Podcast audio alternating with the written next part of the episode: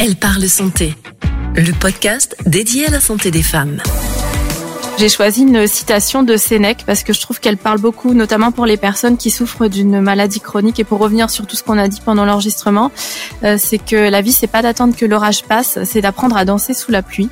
vivre avec une maladie chronique, c'est un peu apprendre à danser sous la pluie parce que, comme je le disais, il y a le diagnostic, c'est difficile à encaisser, mais la vie continue. On ne peut pas mettre la vie en pause parce que la vie passe très vite. Quand c'est difficile, je repense à cette citation, c'est une de mes préférées aussi. Bienvenue dans Elle parle santé, le podcast dédié à la santé des femmes. Jeunes ou dans la force de l'âge, célibataires ou en couple, maman ou pas, mes invités ont tout en commun une bonne humeur contagieuse. Elles ont accepté de nous confier sans filtre et sans tabou quelques moments de vie. Aujourd'hui, j'ai le plaisir de recevoir Emeline qui va nous parler d'une maladie dont on parle très peu, le SOPK. Derrière cet acronyme se cache une pathologie ovarienne dont elle souffre depuis des années et qui impacte le quotidien de nombreuses femmes. Après un parcours douloureux, Emeline va s'engager auprès d'une toute jeune association qui milite pour une meilleure prise en charge des femmes et libère la parole autour de ce syndrome ovarien polykystique. Bonjour Emeline. Bonjour Catherine, merci de me recevoir. Avec grand plaisir. Est-ce que tu peux te présenter brièvement? Euh, Bien sûr, bien je m'appelle euh, Emeline, j'ai 34 ans, j'ai été diagnostiquée du syndrome des ovaires polykystiques à l'âge de 17 ans.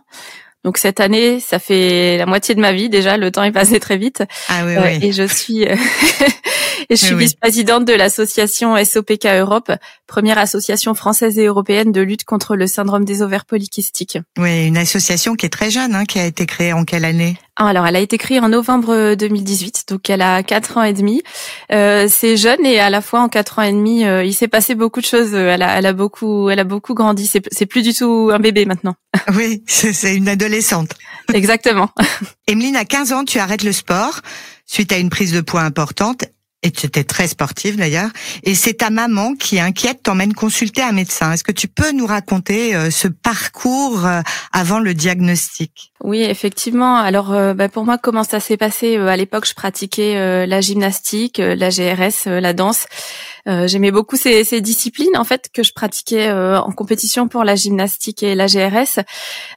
et en fait, alors pour remettre un petit peu dans le contexte, euh, j'ai eu mes règles. Enfin, comment dire J'avais du spotting, mais j'avais pas vraiment mes règles. Mais je me disais, je C'est quoi du spotting? Le spotting, c'est quand on a des pertes de, de sang en dehors des, des règles, en fait. D'accord, ok. Euh, mais en petite quantité. Ok. Euh, alors, je m'inquiétais pas parce que bah, je me disais bon voilà, c'est c'est en train de se mettre en route. Euh, peut-être que ce sera un peu plus tardif parce que forcément, je voyais mes copines qui euh, qui commençaient à avoir bah, leurs euh, leurs règles, mais ma maman les avait eu tard aussi. 15 ans. Donc c'est vrai que je m'inquiétais pas. Mhm. ça me faisait bizarre quand même. Donc ça, il y avait ça déjà les, les menstruations qui n'arrivaient pas. et vers 15 ans, effectivement, j'ai pris du poids en très peu de temps. Mhm. Je pense que j'ai pris une quinzaine de kilos euh, en 4-5 mois. Sans changer ton alimentation. Sans changer mon alimentation, sans, changer quoi que ce soit à ma, à ma vie en fait. Mhm. Euh, donc avant qu'on s'inquiète de consulter ou quoi que ce soit, je me suis dit bon voilà c'est peut-être euh, bah, voilà je, le, corps de femme qui se développe. Je me suis pas inquiétée tout de suite. Le stress puisqu'à l'époque euh, ma maman ma, maman était en train de surmonter euh, un, cancer de son côté, donc je me suis dit peut-être voilà c'est mmh. le stress. Euh, donc et euh, en fait voilà j'ai pris ce poids brutalement. J'étais très mal dans ma peau forcément quand on est adolescente. On n'est pas très bien dans ses baskets déjà, mais alors là la prise de poids, en fait ça a conduit à ce que j'arrête ces activités qui me plaisaient énormément. C'est un regret que j'ai encore aujourd'hui parce que ça me ça me ça me plaisait beaucoup et j'aurais aimé euh, continuer dans, dans ces pratiques, mais euh, voilà, bah, le juste au corps c'était plus possible. D'autant plus qu'il y a aussi eu d'autres symptômes qui sont apparus, la fatigue, normalement à, 10, à 15, 16 ans, 17 ans, on est plein, on est pleine de, de, de vie, quoi. On est, on n'est pas censé être fatigué. Euh, et puis aussi l'hyperpilosité, la, la perte des cheveux aussi. Mmh. alors perte de cheveux, hyperpilosité. Alors euh, on explique brièvement ce que c'est que l'hyperpilosité parce que tout le monde ne euh, sait pas ce que c'est. Alors l'hyperpilosité, euh, ça fait partie des signes d'hyperandrogénie qui se manifestent chez les personnes diagnostiquées d'un SOPK. c'est quand on a une pilosité surdéveloppée. sur des zones dites masculines, c'est-à-dire des zones où normalement bah, il n'y a pas de poils, parce que je parle pas des poils sur les avant-bras ou sur les jambes ou sur les mmh. mollets, hein, voilà. c'est vraiment quand on va avoir des poils sur le torse, sur les joues, sur les épaules. C'est pas mmh. facile à vivre du tout. Surtout adolescente, super handicapant quand même. Ah bah c'est vraiment c'est une c'est difficile l'adolescence euh, quand on développe les symptômes du SOPK. Je pense que ça l'est, ça l'est encore plus. Euh, donc voilà, ma maman a été euh, interpellée elle aussi par par tout ça. Moi, j'ai beaucoup de chance, c'est que j'ai été prise en charge très jeune. je mesurais peut-être pas à l'époque, mais aujourd'hui, je sais que c'est une chance. Plus le syndrome est diagnostiqué tôt, meilleure sera sa prise en charge. Mmh. Donc, elle m'a envoyé voir un médecin traitant bah, notre médecin de famille, bon, il n'a pas pu faire euh, euh, grand chose pour moi. Euh, voilà, bah, par rapport à la prise de poids, il a prescrit le régime, tu sais, le polycopier à 4, quoi. Enfin voilà, ça s'est arrêté là. Je vois, je vois. très bien. ensuite, du coup, elle m'a emmené voir un, un, médecin nutritionniste qui a quand même sous-entendu que, que je me ruais sur les paquets de gâteaux en cachette. Très culpabilisant, ça. Ce qui n'était pas vrai, évidemment. Non, bah après, euh, on a toujours mangé équilibré euh, à la maison. Alors il n'y avait pas non plus de, de, restrictions, mais je veux dire, j'avais rien changé en fait euh, à, dans, dans, ma vie. Donc bon, et comme elle travaillait dans le milieu médical, elle a quand même pris rendez-vous chez un endocrinologue et elle a insisté pour que je fasse les examens nécessaires. Hmm. Et c'est comme ça que j'ai eu mon diagnostic euh, à l'aube de mes 17 ans, donc finalement euh, assez euh, assez jeune. Hmm. Mais, mais donc c'est ta maman qui avait qui, qui travaillait dans le milieu médical t'envoie chez un, un, endocrino donc elle pense tout de suite à un problème hormonal. Ouais. Et et, et c'est enfin le médecin te dit l'endocrinologue te dit te diagnostique le, le SOPK. Comment tu réagis toi? Parce que Bon, c'est c'est pas évident euh, de se faire diagnostiquer, d'autant que c'est une maladie qui est assez euh, peu connue et à 15-17 ans, euh, j'imagine que tu savais pas du tout de quoi il s'agissait. Comment j'ai réagi En fait, je pense que j'ai tellement évolué pardon avec la pathologie maintenant que je, je c'est un souvenir qui est devenu un petit peu flou. Je me souviens que j'ai un peu mal pris parce que on m'a dit ça va peut-être être compliqué d'avoir des enfants. Donc quand on te dit ça à 17 ans, ça te ça stresse énormément. un sentiment d'injustice aussi Hmm. Pourquoi c'est tombé sur moi? Forcément, euh, je pense que ça c'est vrai pour toutes les personnes qui sont diagnostiquées d'une d'une pathologie chronique. Après, il y avait aussi une forme de de soulagement parce que euh, après si tu veux je peux reprendre les, les, les, étapes de diagnostic du SOPK mais euh, on commence par écarter d'autres pathologies et dans mon cas il y avait une suspicion de tumeur à l'hypophyse euh, on était soulagé que ce soit pas ça ben évidemment euh, et puis aussi, euh, en fait, euh, moi j'ai eu un, un, traitement pour déclencher les menstruations qui n'arrivaient pas du coup. Et en fait, bah, du coup, j'étais très contente d'avoir enfin mes règles aussi. Mmh. C'est bizarre de pas avoir ces règles. Oui, oui, bah oui, c'est bizarre. Et puis vis-à-vis des copines, c'est toujours, c'est toujours très embêtant. Donc, tu as un traitement qui, qui pallie aux effets indésirables, qui ne soigne pas. C'est ça. Et donc, bien sûr, chaque femme est différente, mais qu'est-ce qu'il faut euh, qu'est-ce, Quels sont les symptômes qui doivent alerter et pousser à consulter en dehors de ceux dont tu nous as parlé? Parce que je sais que finalement, le SOPK, c'est quelque chose qui est diagnostiqué tard. Tu nous en as parlé, et souvent au moment où on a envie de faire un bébé, non? Oui, il y a beaucoup de femmes qui sont diagnostiquées euh, en fait au moment où elles arrêtent leur pilule contraceptive parce qu'elles ont un désir de grossesse euh, qui n'arrive pas et qui sont prises en charge en AMP et on les diagnostique euh, on les diagnostique à ce moment-là. C'est assez courant. les symptômes qui doivent interpeller, alors il y a les troubles du cycle, donc l'aménorrhée quand on n'a pas nos règles.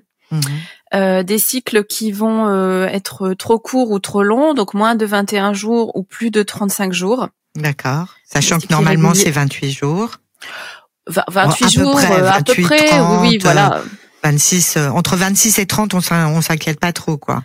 C'est ça. Ce que je veux dire, c'est que s'il y a euh, un cycle long, très long, parce que je sais pas, peut-être chez une étudiante, elle passe une soutenance, j'en sais rien. Il y a un coup de stress. ok, voilà. si c'est récurrent, ça vaut le coup de, d'aller consulter. Mmh. S'il y a s'il y a une perte ou une prise de poids, Mhm. aussi. Euh, s'il y a des perte de poids aussi. Perte, ah oui, on peut aussi. Ouais, c'est plus rare, mais prise ou perte de poids euh, peuvent, être engendrées par le SOPK. Euh, et puis s'il y a des signes d'hyperandrogénie, donc les signes d'hyperandrogénie, ce sont l'acné, l'hyperpilosité, que, que j'ai décrites juste avant, et puis aussi l'alopécie androgénique. Donc ça, c'est la perte des cheveux sur un, un schéma de perte de cheveux un petit peu masculine, c'est-à-dire sur les tempes, perte progressive des, des cheveux. Même à 15 ans. Oui. Ah bah c'est l'âge où mmh. j'ai commencé à à souffrir de, de pertes régulières de, de cheveux et euh, euh pour la petite histoire, euh, euh, comment dire, je jusque là on m'avait jamais dit de consulter un dermatologue euh, mmh. et j'y suis allée l'année dernière et j'ai enfin une solution pour suspensive à cette à cette perte de cheveux. J'avais une bonne mmh. masse à la base donc ça m'a un peu sauvée mais oui, parce que tu as une belle chevelure. Hein. Moi, je, je l'ai en face de moi. Je peux vous dire qu'elle a, elle, elle, elle, a, elle a de très beaux cheveux. Oh, merci, c'est les cheveux de ma maman. euh, sinon, le SOPK, il est diagnostiqué en fait sur la base des critères dits euh, de Rotterdam qui ont été établis en 2003. Mhm. euh, à l'exclusion d'un autre diagnostic. Donc d'abord, on va on va regarder que c'est pas euh, des douleurs qui sont euh, causées par l'endométriose, par exemple, puisque les douleurs pelviennes font aussi partie des symptômes qui peuvent nous interpeller. Donc on va s'assurer que c'est pas l'endométriose. On va s'assurer que c'est pas une hypothyroïdie, puisque par exemple la fatigue ou la perte de cheveux, ça peut aussi être causé par une hypothyroïdie. On va s'assurer en fait que euh, voilà, on va se pencher sur euh, ces autres pathologies aux, symptômes euh, communs. Euh, et si c'est pas ça, on va ensuite passer au peigne fin ces critères de Rotterdam, qui sont donc, il y en a trois les signes d'hyperandrogénie, cliniques et ou biologiques. Donc clinique sur le corps, biologique c'est quand on a un taux de testostérone élevé à la prise de sang, par exemple, euh, les cycles irréguliers et ou anovulatoires. Mhm. Et la troisième, c'est la présence de follicules en surnombre euh, sur, les ovaires euh, à, à l'échographie, à l'échographie des ovaires. D'accord. Voilà. Et il faut deux de ces trois critères pour être diagnostiqué d'un SOPK euh, par le gynécologue ou l'endocrinologue. Hein. Euh, on ne hmm. s'auto-diagnostique pas surtout. Euh, et le, contrairement à beaucoup d'idées reçues, le poids n'entre pas en compte dans un diagnostic, euh, dans un diagnostic de SOPK. La prise de poids, c'est un, c'est un symptôme. D'accord. Voilà, ce qu'il faut retenir, c'est que la présence de follicules en surnombre sur les ovaires ne, ne, ne, suffit pas à établir un diagnostic. Hmm. Il faut deux de ces trois symptômes, donc. Deux de ces trois critères, oui. et un dernier, un dernier point aussi, c'est que aujourd'hui, on fait plus de diagnostic dans les huit ans après les premières règles parce que, comment dire, les, les, cycles peuvent être irréguliers euh, à l'adolescence et euh, chez la jeune adulte. On fait pas non plus de diagnostic dans l'année qui suit un traitement de pilule ou un accouchement, puisqu'il peut y avoir des troubles du cycle sur ces périodes de, de la vie d'une femme. D'accord. D'accord, d'accord. Et donc, euh, tu, tu, parlais du dermatologue. Il y a une, une, une prise en charge assez complète avec plusieurs professionnels, donc endocrinologue, pardon, gynécologue, euh, dermatologue éventuellement, etc. et nutritionniste. Mais tu m'as expliqué que le discours des professionnels était très anxiogène vis-à-vis euh, de tous ces symptômes. Qu'est-ce que tu entends par là? J'imagine que ça dépend des, des professionnels euh, de santé. Je pense qu'aujourd'hui, ils sont peut-être plus... Euh, comment dire euh, former, sensibiliser au SOPK et ce que ça peut euh, euh, engendrer comme douleur psychologique au quotidien chez les patientes. moi, à 17 ans, quand on m'a dit que ce serait sûrement compliqué d'avoir des enfants, c'était assez difficile à entendre. Pendant des mois, je je pensais plus qu'à ça en fait. Hmm. ça obsède après hein, comme idée parce qu'on a on a l'impression qu'on a l'horloge au-dessus de notre tête qui est en train de euh, de sonner quoi. C'est assez angoissant. Euh, on ne devrait pas être angoissé par ces choses-là si jeune euh, et le bon moment pour avoir des enfants surtout c'est quand on est prête et surtout quand on a trouvé la bonne personne si on souhaite si on le souhaite. Et à l'époque j'ai trouvé ça très anxiogène. Hmm. et, malheureusement, nous on le voit à l'association, de nombreuses patientes ont encore ce discours au moment du diagnostic. donc c'est c'est et c'est pas le cas en plus. Euh, on peut avoir une grossesse spontanée même si on est diagnostiqué d'un SOPK. L'infertilité n'est pas euh, systématique.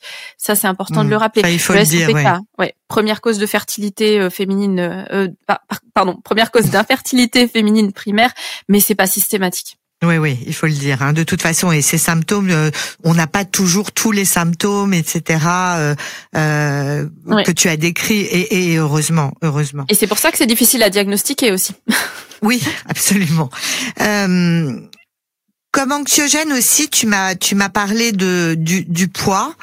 Euh, D'ailleurs, tu le disais, hein, vous mangez des gâteaux euh, en regardant la télé, euh, et du coup, tu toi, tu as eu une période pendant laquelle tu m'as dit être dans, dans l'hyper contrôle, euh, justement de ce poids entre autres.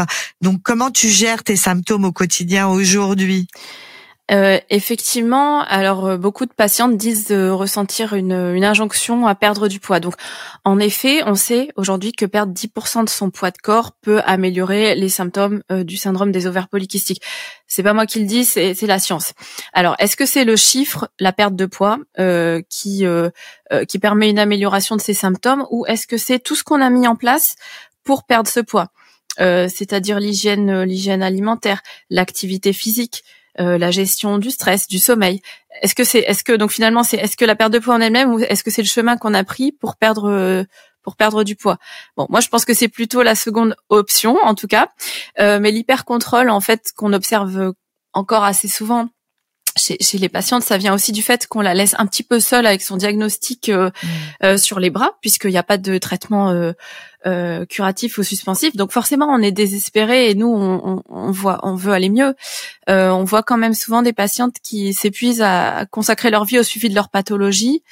Euh, en gros, c'est vrai qu'on est sommé de perdre du poids. Euh, on est mis sous pilule parfois très jeune pour limiter les symptômes, euh, et on, endure. Bah voilà, ce que ce que tu décrivais, c'est un discours un peu culpabilisant euh, qui, qui fait pas bon ménage avec le parcours de soins un peu erratique dans le sens où bah oui, il faut voir le gynéco, l'endocrino, le dermatologue, etc. Donc forcément. et surtout la, la, la, prise en charge, elle est assez éloigné de la réalité sociologique de la vie avec la maladie, c'est-à-dire il y a l'isolement social, les carrières ralenties, les relations amoureuses et amicales échouées, parfois chez les jeunes femmes le, décrochage scolaire. Donc les patientes se lancent dans des mesures un peu drastiques, c'est-à-dire qu'on voit euh, euh, des régimes sans sucre, sans gluten, euh, sans lactose, mmh. sans joie de vivre. Des régimes dangereux, quoi, parfois.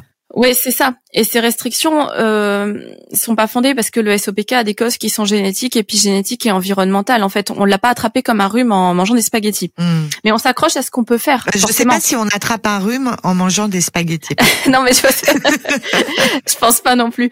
Mais voilà, on veut retrouver notre vie finalement, mais on finit par passer à côté de notre, euh, euh de passer à côté de notre vie en gérant notre pathologie et au détriment de notre santé mentale. Hmm. Ce qu'il faut savoir aussi, c'est que euh, chez les personnes diagnostiquées d'un SOPK, euh, il y, a, y a beaucoup, enfin, on observe pas mal de développement de troubles du comportement alimentaire. Forcément, une relation à l'alimentation troublée engendre des troubles du comportement alimentaire. Donc, moi, je suis passée par là comme beaucoup de patientes, hyper contrôle de l'alimentation. Euh, plus de sorties parce que plus, plus, de vie sociale parce que je voilà je voulais me coucher tôt m'assurer que je dorme suffisamment euh, je voulais euh, voilà je savais pas ce que ce que j'allais manger je voulais manger équilibré des comportements comme ça, en fait, ça doit nous interpeller parce que c'est pas sain, ça peut pas être tenu sur la longue durée. Euh, une pathologie chronique, c'est pour toute la vie, donc on peut pas euh, tenir cette euh, euh, comment dire cet hyper contrôle toute notre vie en fait. honnêtement, en plus, j'allais pas mieux au niveau de mes symptômes et je pense que ça a commencé à aller mieux quand j'ai recommencé à vivre et j'ai aussi commencé à perdre le poids quand j'ai arrêté d'y penser en fait. Ouais, t'as lâché prise en fait. Un petit peu, oui. Euh, c'est une, une, pathologie chronique, donc euh, il faut il faut apprendre à vivre avec et cohabiter avec elle, avec des choses qui fonctionnent pour nous et qu'on se voit tenir sur le long terme. Euh, ce que je mmh. mets en place aujourd'hui, c'est euh, de prendre suffisamment de repos, de faire les bonnes associations alimentaires sans restriction, de maintenir une vie sociale, c'est très important. Mmh. Euh, d'apprendre à faire équipe avec mon corps, c'est-à-dire l'écouter aussi. Quand je suis trop fatiguée, ben je m'arrête. Euh, faire du sport quotidien, enfin du sport pas quotidiennement. En ce moment, je prépare un marathon, donc c'est quasiment quotidiennement. Ouais, mais toujours très sportive, hein, Emeline. donc là, tu cours tous les jours. euh, cinq fois par semaine. Il faut prendre un sport qui nous plaît, en fait, et surtout euh, pas euh, un sport qu'on subit. Ouais. C'est-à-dire, c'est pas parce que tel ou tel sport est à la mode et qu'on a vu sur Instagram que ça allait nous faire perdre du poids qu'il faut faire ça. Hein. Euh, c'est pas ce qu'il faut faire. Moi, pour ma part, le SOPK, ça m'a permis de découvrir euh, la course à pied. Il y a dix ans, j'étais résistante à l'insuline. Euh, ça fait partie euh, des, complications liées au SOPK euh, et je voulais renverser ça puisque j'ai eu très peur de devenir diabétique forcément. Hmm. La résistance à l'insuline est réversible, hein, le diabète n'est pas réversible, mais ça m'a permis de découvrir la course à pied en fait. Et aujourd'hui, bah voilà, je prépare mon quatrième marathon. C'est un grand bonheur dans ma vie aujourd'hui de pouvoir faire ça. Et c'est là qu'on se dit qu'avoir une pathologie chronique, c'est injuste, mais ça ouvre aussi le champ des possibles. Oui. Et alors tu parlais de, de des femmes qui euh, s'isolent un peu. Comment ça se passe toi avec ton entourage? Tu en parles. Euh, bon alors évidemment, tu es vice-présidente d'une association, donc euh, on le sait, tu es assez visible sur Internet, sur les réseaux sociaux, etc. Mais est-ce que tout de suite t'en as parlé? Est-ce que quand tu rencontres un garçon, tu, tu en parlais tout de suite ou, ou c'est quelque chose qui est plus difficile à dire? On, parlait à l'entourage ou non. En fait, je pense que avant ça, il faut être au clair nous-mêmes avec notre pathologie et il y a une partie faire le deuil de notre vie sans la pathologie. Euh, il y a une phase où il faut accepter. Donc selon les personnes, ça peut prendre quelques semaines et quelques années. Ensuite, euh, euh, la vie continue. Il faut pas la mettre en pause en attendant la guérison, puisque dans le cas du SOPK aujourd'hui, ça n'arrivera pas. Moi, je suis aussi passée par cette phase où je repoussais euh, tout en attendant que ça aille mieux, mais euh, la, la, vie vraiment, ça, ça passe trop vite. Donc, euh, c'est important de de de, de pas oublier qui on est derrière la pathologie. Ensuite, alors le dire à l'entourage ou non. Moi, longtemps, j'en parlais à personne, personne. Euh, faut dire que je l'avais pas admis à moi-même, justement. Pour moi, c'était mmh. honteux. Les symptômes sont honteux. En fait, ça touche à notre corps, à notre féminité, ça, ça nous abîme. Ça plus le discours culpabilisant, c'est vrai qu'on le vit mal. Euh, maintenant, j'en parle sans problème. Alors, c'est aussi lié, comme tu le dis, à la posture associative euh, qui m'a mm. aussi permis moi de prendre du recul sur la pathologie euh, moi-même. Après, j'ai un entourage qui est très compréhensif, très encourageant dans ses activités je pense que en fait mon entourage je, je, pense notamment mes amis, ma famille, mes collègues, ils perçoivent la maladie à travers ce prisme de l'engagement. Et je pense que, enfin en tout cas dans mon cas, ils voient une militante avant de voir une patiente. Hmm. Euh, en fait, ça a eu beaucoup d'incidences sur ma vie et mes choix d'être malade de chronique. Bah, il y a mon engagement, il y a mon hygiène de vie et il y a les combats que j'ai choisi de mener. Ensuite, en parler ou non, vraiment, c'est le choix de chacune parce que dans tous les cas, vous n'êtes pas seul. Ce qu'il faut savoir, c'est que c'est la parole des patientes, c'est leur fédération qui euh, euh, qui fait bouger les choses. Euh, mais euh, comment dire, faut, faut en parler si vous le souhaitez, si vous êtes euh, prête, euh, si ça vous empouvoir. Hein, voilà, pour utiliser un mot un petit peu à la mode. Faut se souvenir aussi que notre Hein L'empowerment anglais qui qui est pas souvent bien traduit, qui est traduit par autonomisation, mais j'aime bien le ah empowerment. Oui, ben, il faut se souvenir aussi quand on en parle à quelqu'un, euh, la personne, on prend le risque que la personne ne comprenne pas. Bon, notre entourage euh, n'est pas dans notre tête ou dans ou dans, dans nos chaussures, quoi. Et euh, euh, voilà, faut, faut faut faut être prête aussi à accueillir peut-être parfois une une réaction qui est pas celle qu'on attendait, mais c'est rare quand même. Les, les choses sont en train de changer. Oui, les choses changent et, et, et d'ailleurs, euh, euh, grâce à ton association, et justement le 1er septembre 2019, alors c'est une date euh, que tu m'as donnée, hein, donc euh, c'était c'est extrêmement précis. Tu trouves le compte Instagram de cette toute jeune association SOPK Europe, dont tu es vice-présidente aujourd'hui, et tu m'as dit que tu en as pleuré de joie et de soulagement. Incroyable quand même. Pourquoi? Oui, c'est euh, c'est intéressant d'en parler aujourd'hui, de te raconter euh, ça parce que je je pensais pas qu'un jour je serais vice-présidente de cette association. euh, bah, effectivement, au 1er septembre 2019, donc l'association avait euh, 10 mois, je tombe sur ce euh, ce compte Instagram. Moi, j'avais Instagram que depuis euh, quelques semaines, là en l'occurrence. Mhm. En fait, ce jour-là, j'ai j'ai compris que j'étais pas seule. Ça m'a confirmé que c'était pas dans ma tête. j'étais aussi contente d'avoir des ressources en français Hmm. soulagée que les choses soient prises en main et en train de changer. Euh, et en fait, je me suis engagée immédiatement. C'était c'était une évidence pour moi de, de m'engager dans cette association. Je m'étais promise de le faire un jour si j'en avais l'opportunité euh, pour aider les autres femmes. Euh, mais ouais, il y a eu un, un soulagement, euh, de, de la joie. C'est comme si c'était quelque chose que j'attendais depuis euh, depuis des années. Alors avant ça, je consultais les ressources en anglais euh, de hmm. PCOS Challenge, qui est l'association américaine et la toute première association au monde. Hein, C'était vraiment les pionnières. Euh, et déjà à l'époque, j'avais compris que beaucoup de choses que j'observais qui étaient mises sous silence, comme la fatigue chronique par exemple, hmm. étaient bien dues à, à, à mon SOPK et que, et que en fait ça ça impliquait beaucoup plus que ce qu'on m'avait décrit au moment de mon diagnostic. Donc euh, ouais, c'était une belle date. ouais, une belle date à garder. Euh, et donc tu, tu, tu te rends compte que t'es pas seule, mais là t'es hyper engagée. Alors là, je peux vous dire qu'elle est hyper engagée. Mais c'est quoi ces motivations, euh, tes motivations pour t'engager à ce point? Parce que euh, 2019-2023, c'est quatre ans. T'es aujourd'hui vice-présidente. Euh, c'est un gros engagement. C'est quoi ces motivations? Aider les autres euh...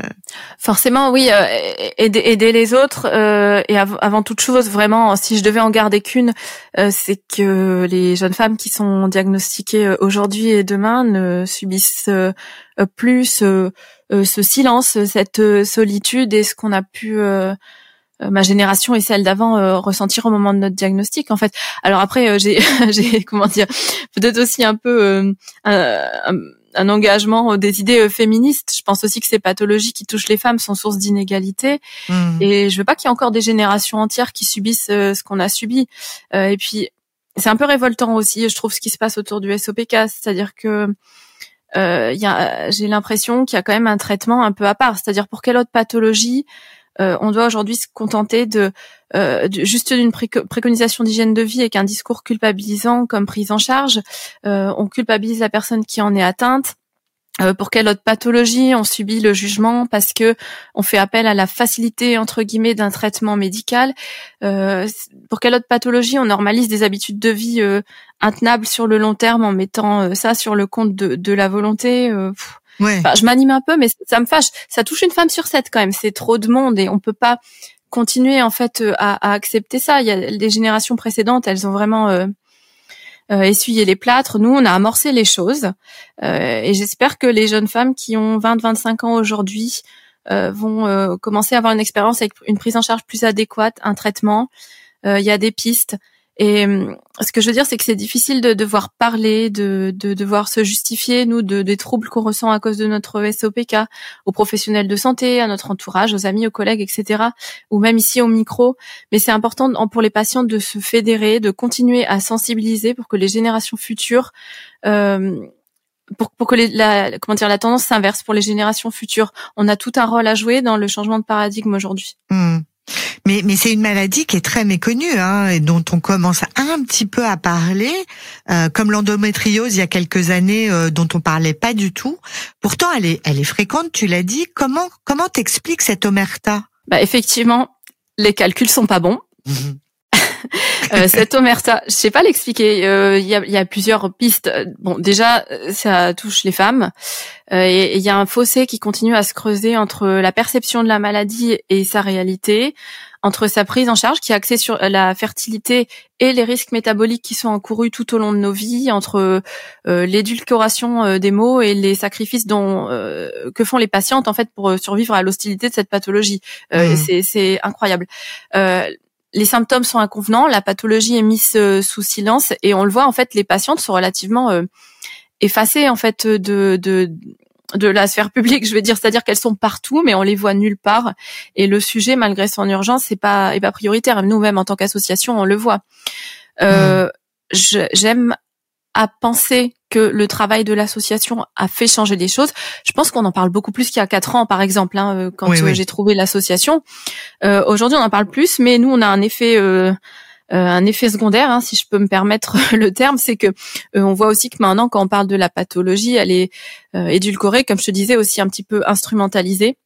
Euh, on voit notamment beaucoup de désinformation hein, sur les, les, réseaux sociaux, peut-être. Euh, hmm, faut faire attention hein, sur les réseaux sociaux. Aller sur le compte Instagram de l'association SOPK Europe plutôt que sur n'importe quel compte d'influenceuse entre guillemets qui connaît peut-être moins les choses et qui a moins de références. C'est ça. Et ça, les, les, professionnels de santé le voient pas, euh, euh, le voient pas forcément, mais c'est en fait c'est symptomatique du fait que les patientes euh, ne trouvent pas leur réponse et ne se sentent pas euh, prises en charge. Et c'est un cri au secours en fait. Euh, il va falloir les, les écouter. Bien sûr. Euh, il va falloir les écouter. Voilà. Après, c'est c'est aussi un climat général aujourd'hui cette minimisation qui contribue euh, à une euh, comment dire au mal-être grandissant des patientes. À nous, à l'association, on le voit. Euh, il y a un chiffre aussi qui qui a été émis par l'association PCOS Challenge l'an dernier, c'est qu'il y a sept fois plus de suicides chez les patientes qui sont diagnostiquées d'un SOPK. Hmm. Donc, je pense que les discours culpabilisants y contribuent. Enfin, on n'a pas besoin de ça, surtout que c'est une pathologie complexe, elle est chronique, évolutive alors moi à l'époque à mon diagnostic, on avait aussi euh, minimisé euh, la pathologie puisqu'on l'avait un peu réduite au risque d'infertilité. Mais j'espère que les chiffres qu'on connaît aujourd'hui, parce que heureusement pour nous la recherche scientifique euh, avance autour du SOPK.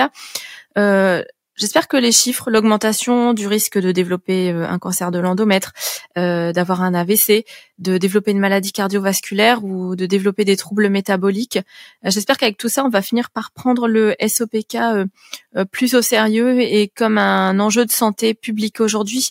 Donc il y a eu l'association qui a permis vraiment de libérer la parole autour du, SOPK, le fait que vous fédériez, euh, etc. Mais euh, comment t'expliques euh, peut-être l'endométriose euh, qui, qui est, est, est devenue, enfin, est sortie de l'ombre, peut-être aussi le, le, combat féminisme, féministe, pardon. comment t'expliques ça? Qu'aujourd'hui on en parle On parle de, de, de, de problèmes de santé des femmes comme le SOPK. Bah, effectivement, je pense que la parole et la fédération des patientes, ça a beaucoup contribué, euh, voilà, à ce que à ce qu'on parle du SOPK aujourd'hui. La lutte contre l'endométriose, effectivement, hein, ça, elles ont, euh, bon, elles ont un peu creusé euh, les tranchées pour que pour que le, comment dire, la parole se, délie autour de des troubles du cycle, des troubles féminins. Il y a le féminisme aussi. Je pense que ça joue un grand rôle dans le fait qu'on parle davantage des pathologies féminines aujourd'hui. Ouais, de la euh, santé des femmes. Mhm. Ouais. Et je pense qu'il y a aussi le mouvement, euh, tout ce qui est autour du body positive euh, ou de la body neutralité. Ça, je pense que ça a beaucoup aussi euh, euh levé les tabous sur voilà notamment les, les bah, tout ce que les troubles hormonaux en fait peuvent euh, peuvent euh, générer sur le corps des femmes hein, donc que ce soit l'hyperpilosité euh, les, la, la, prise de poids enfin tout ça avant on, on a parlé par le subissait mais on n'en parlait pas. Alors ce serait quoi tes souhaits pour les 5 10 prochaines années? C'est toujours difficile de répondre à cette question. Euh... T'as le droit à un joker, hein. qu'on continue sur notre lancée, que la recherche continue à avancer, euh, que que le sujet soit euh, reconnu. Ouais, ça devient un vrai sujet. Comme objectif à 5 ans, je me dis que c'est euh, c'est déjà bien. Après après à, à, long terme, dans 15-20 ans, ce serait bien qu'il y ait un traitement peut-être pas curatif mais suspensif, hmm. que les femmes puissent vivre normalement. Oui oui. Bon bah écoute, euh, on croise les doigts pour que euh, les souhaits d'Emeline deviennent réalité et même plus vite que euh, que dans 15-20 ans. Et et pour terminer, parce qu'on arrive à la fin de ce podcast, si est-ce que tu veux ajouter quelque chose, ta carte blanche? Euh, Bah écoute, pour terminer, euh, voilà, comme tu m'as laissé carte blanche, moi je, je, me, je me suis demandé ce que j'allais ce que j'allais proposer. Finalement, j'ai choisi une citation de Sénèque parce que je trouve qu'elle parle elle parle beaucoup, notamment pour les personnes qui souffrent d'une d'une maladie chronique et pour revenir sur tout ce qu'on a dit pendant l'enregistrement, euh, c'est que la vie c'est pas d'attendre que l'orage passe, c'est d'apprendre à danser sous la pluie. C'est ma préférée, c'est c'est mon mon mantra. Je suis ravie que tu l'aies choisi, vraiment c'est mon mantra. Euh, et vivre avec une maladie chronique, c'est c'est un peu apprendre à danser sous la pluie parce que euh, comme je le disais, il y a le diagnostic, c'est difficile à encaisser, mais la vie continue. On ne peut pas mettre la vie en pause parce que la vie passe très vite. Donc euh, voilà, moi c'est quand c'est difficile, je repense à cette citation. C'est une de mes préférées aussi. Ouais, bah écoute, c'est c'est une jolie façon de terminer ce podcast. Merci beaucoup Emeline. Je rappelle le nom de ton association SOPK Europe que vous pouvez retrouver sur Instagram facilement. Et pour ne rater aucun épisode, n'hésitez pas à vous abonner sur votre plateforme d'écoute préférée, noter, commenter et partager avec vos amis. Vous pouvez également nous retrouver sur nos pages Facebook et Instagram, Elle parle santé, pour commenter et poser toutes vos questions. Et n'oubliez pas, au moindre doute, consultez votre médecin. Quant à moi, je vous donne rendez-vous dans un mois avec une nouvelle invitée. Elle parle santé, un podcast réalisé à l'initiative de Logique. Prenez soin de vous. À bientôt. Elle parle santé. Le podcast dédié à la santé des femmes.